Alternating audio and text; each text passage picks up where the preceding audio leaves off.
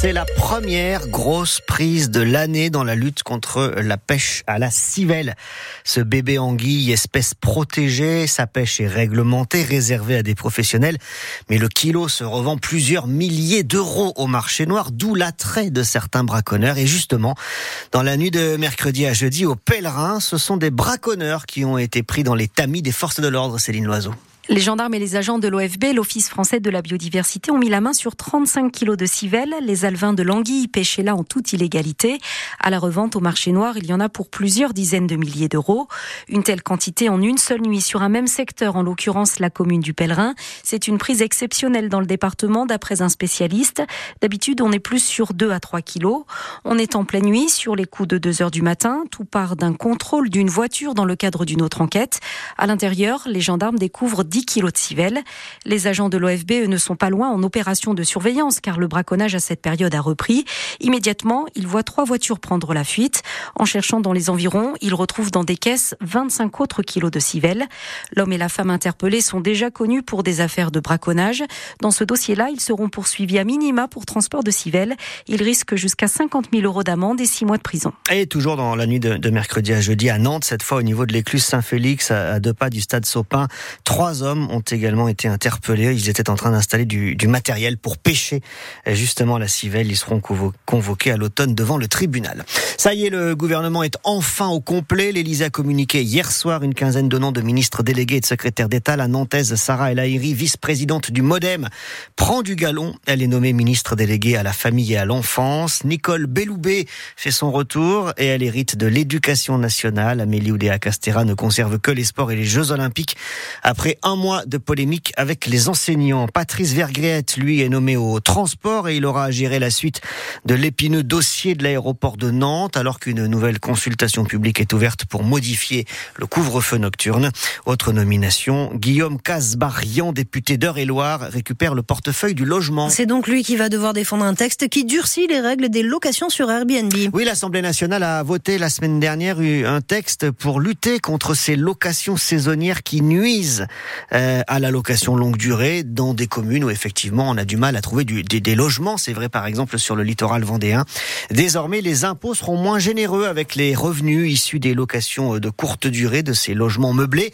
L'abattement fiscal passe euh, à 30%, il était à plus de 50%. Le problème, c'est que le texte ne fait pas la différence entre les locations Airbnb entre particuliers et les professionnels du secteur qui ont des gîtes classés. Les députés sont à côté de la plaque, déplore le maire des Sables d'Olonne et président de l'association des élus du littoral, Yannick Moreau. Il y avait avant une exonération fiscale jusqu'à 71% pour les euh, locations euh, touristiques meublées, classées. Ce qui est important pour nous euh, d'avoir des logements classés. Et moi, je demande au gouvernement, en tant que maire des Sables, mais aussi en tant que président des élus des littoraux, de revenir à la copie. Ils nous ont associés depuis 18 mois à un travail collectif avec les stations de montagne, avec les villes des zones tendues, etc., pour revoir les avantages comparés de la location touristique de la location et finalement, dans la nuit, comme ça, sans être prévenu, on prend des dispositions qui sont inapplicables et surtout contre-productives pour nous, parce qu'en réalité, ça ne favorise pas du tout ce dont on a besoin, nous, au Sable de le logement à l'année. Il faut qu'il y ait un avantage pour les propriétaires à avoir des logements meublés. Mais il faut aussi qu'il y ait un encouragement fiscal par l'État pour convaincre les propriétaires de faire de la location à l'année pour loger nos jeunes. Yannick Moreau, le maire des Sables d'Olonne, avec Yves René Tapon. Une école évacuée à Nantes hier après-midi, l'école Jean Moulin, quartier Malakoff.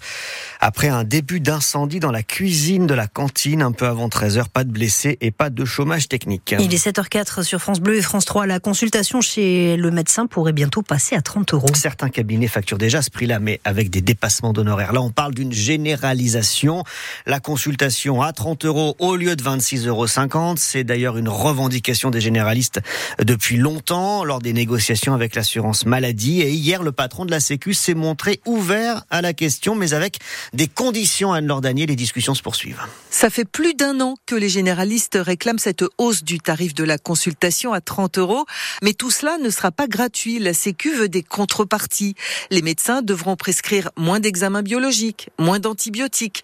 L'assurance maladie va mettre de l'ordre dans les ordonnances des patients qui ont une affection longue durée. Certains médicaments qui n'ont pas de rapport avec la LD sont parfois remboursés à 100% parce qu'ils sont inscrits dans la mauvaise case.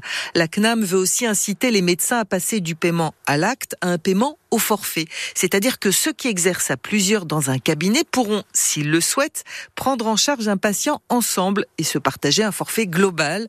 L'idée, c'est de proposer plus de créneaux aux patients. Les précisions d'Anne-Laure Danier du hand ce soir, le HBC deuxième au classement du championnat se déplace à Dunkerque à 20h. C'est euh, la 16e journée de la Star League en foot. Marseille-Metz en ouverture de la 21e journée de Ligue 1. Nantes jouera dimanche à Toulouse à 15h en direct sur France Bleu Loire Océan. Et puis du et les supporters qui euh, les attendaient à la descente d'avion pour les accueillir et les acclamer. Quelques 2500 billets déjà vendus en 24 heures pour la finale retour qui se jouera à Nantes. Les volleyeuses nantaises sont sur un petit nuage.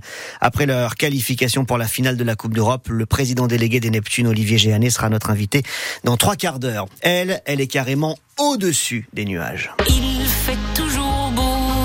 Au-dessus des nuages. La nazérienne Zao de Sagazan en lice ce soir dans cinq catégories aux victoires de la musique. On en parle ensemble. Est-ce que vous l'aimez? Est-ce que vous trouvez euh, qu'elle est incroyable dans cette folle ascension? Qu'est-ce qui vous plaît chez elle? Quels sont vos pronostics pour ce soir? 02 40 73 6000 Zao de Sagazan et sa symphonie des éclairs qui a accordé d'ailleurs une interview confidence à Hélène Roussel. Euh, c'est un entretien dans lequel elle parle longuement de ses origines, de, de Saint-Nazaire, sa ville, ses émotions, extraits de cette interview à 7h30 version XXL sur francebleu.fr. Il est 7h07.